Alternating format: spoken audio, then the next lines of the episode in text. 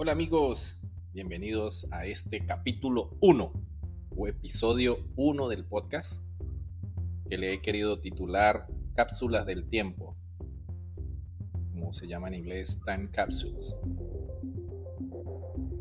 He querido hacer este episodio eh, como el número 1 por una razón muy particular. Yo he hecho este podcast y he hecho otros ejercicios grabando pensamientos o escribiendo cosas, escribo en mi tiempo libre, leo libros. Y el objetivo de este podcast, estas grabaciones, es un poco plasmar en el tiempo cómo me siento, qué pensamientos tengo, qué opiniones tengo. Y eso es una cápsula del tiempo. La idea surge porque vi películas donde los niños en primaria reunían en una cajita todas sus cartas, dibujos, pensamientos de cómo iba a ser el futuro en 20 años y juntaban todo en la cajita y lo enterraban eso le llamaban cápsula del tiempo. La idea de eso es abrirla años después y reflexionar acerca de cómo transcurrieron las cosas y la idea, la idea que se tenía cuando se, se cerró esa cápsula, se creó esa cápsula, esos recuerdos. En cierto modo, las fotografías funcionan así. Hace una semana, un amigo, Jaime Alcina, me envió unas fotos de quizás será en el 2011 en Jamaica, hace 12 años cuando estoy grabando este podcast. Y lucía bien diferente. Ya se me habían olvidado que existían esas fotos. Eso es una cápsula del tiempo. También eh, muchas veces en mi vida yo he llenado diarios, plasmo pensamientos o grabo videos que no, nunca saco públicos en YouTube, donde hago análisis de mis cosas, análisis de las situaciones que me han pasado, cómo me siento, cómo espero que evolucionen las cosas, quizás preocupaciones de cómo, cómo serán las cosas.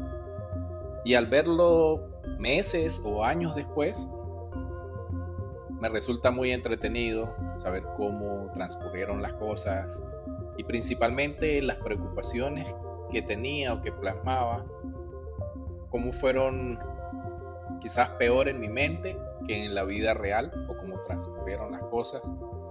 Por ejemplo, recordaba cuando grabé un podcast o este podcast al inicio ah, hablando del divorcio y mi experiencia en el divorcio y cuando recién iniciaba los trámites. Y como pensaba que sería o cómo iba a ser el trámite o cómo esperaba que fuera complicado. Y escuchando ese podcast, que por cierto nunca lo, lo llevé live, digamos que guardé el borrador pero no lo publiqué pero sí lo escuché otra vez y me alegra saber que todo salió mucho mejor de lo que esperaba. Eso es lo que yo busco con estas cápsulas del tiempo que grabo en, el podcast. Quizás sea un podcast que no tenga millones de seguidores, pero quiero plasmar esa idea, ese pensamiento que tengo. Siento que cuando nos vamos del plano terrenal, cuando morimos, por decirlo así, directamente la palabra sencilla, sencilla y directa, queda un recuerdo de lo que fuimos con nuestros familiares, pero muy poco queda la obra escrita o videos o grabaciones de voz, como en este, es el caso. Y siento que es un, un buen detalle, una buena huella. No espero que sea algo necesariamente viral, como se dice estos días, o que trascienda, o no lo sé, quizás escuche este mismo podcast en unos años me sorprenda. Pero siempre he querido dejar eso, he querido plasmar mis ideas. Yo siento que tiene mucho valor el plasmar las ideas. Cuando yo escribí mi primer libro, quise plasmar en cada uno de esos capítulos las ideas que tenía, los, conceptos que tengo en mente, principalmente por eso, porque sentí que si llegara a fallecer o en 10 años o en 100 años, alguien puede leer mi obra, mis ideas. Muchas de esas ideas las comparto con otra gente, muchas de esas ideas la gente no las comparte conmigo. Me pasó que cuando publiqué el libro un ex ah, compañero de trabajo me llama y conversamos 45 minutos acerca de las ideas del libro en las que él estaba en desacuerdo de muchas de los conceptos que yo pongo allí o de las ideas que yo pongo allí, pero me gustó muchísimo compartir esos 45 minutos en la llamada y creo que fue una de las veces donde sentí que valió la pena el esfuerzo que le puse al libro, porque finalmente eso era lo que quería.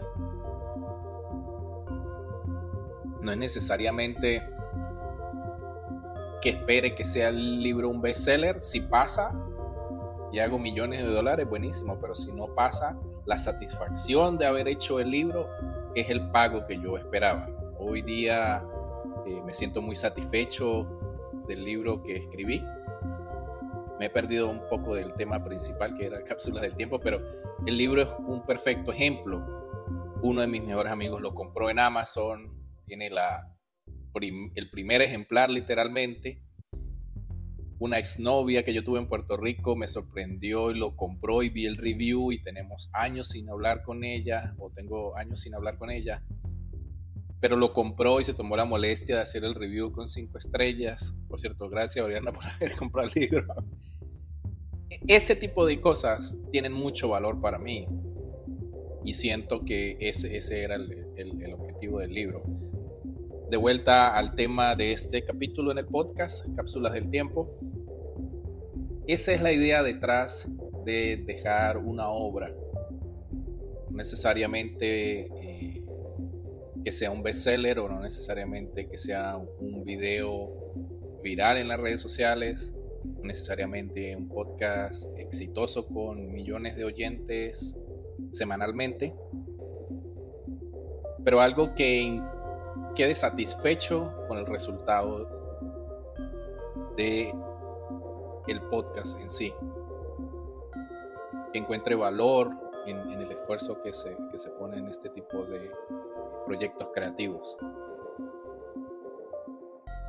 Bien, siendo así y explicando las razones, este podcast es lo que significa para mí una cápsula del tiempo, donde plasmo ideas en un momento particular de mi vida, donde puedo revisitarlo y pensar cómo me sentía, qué ideas tenía al respecto de temas específicos y porque no si alguien lo escucha y se identifica con él?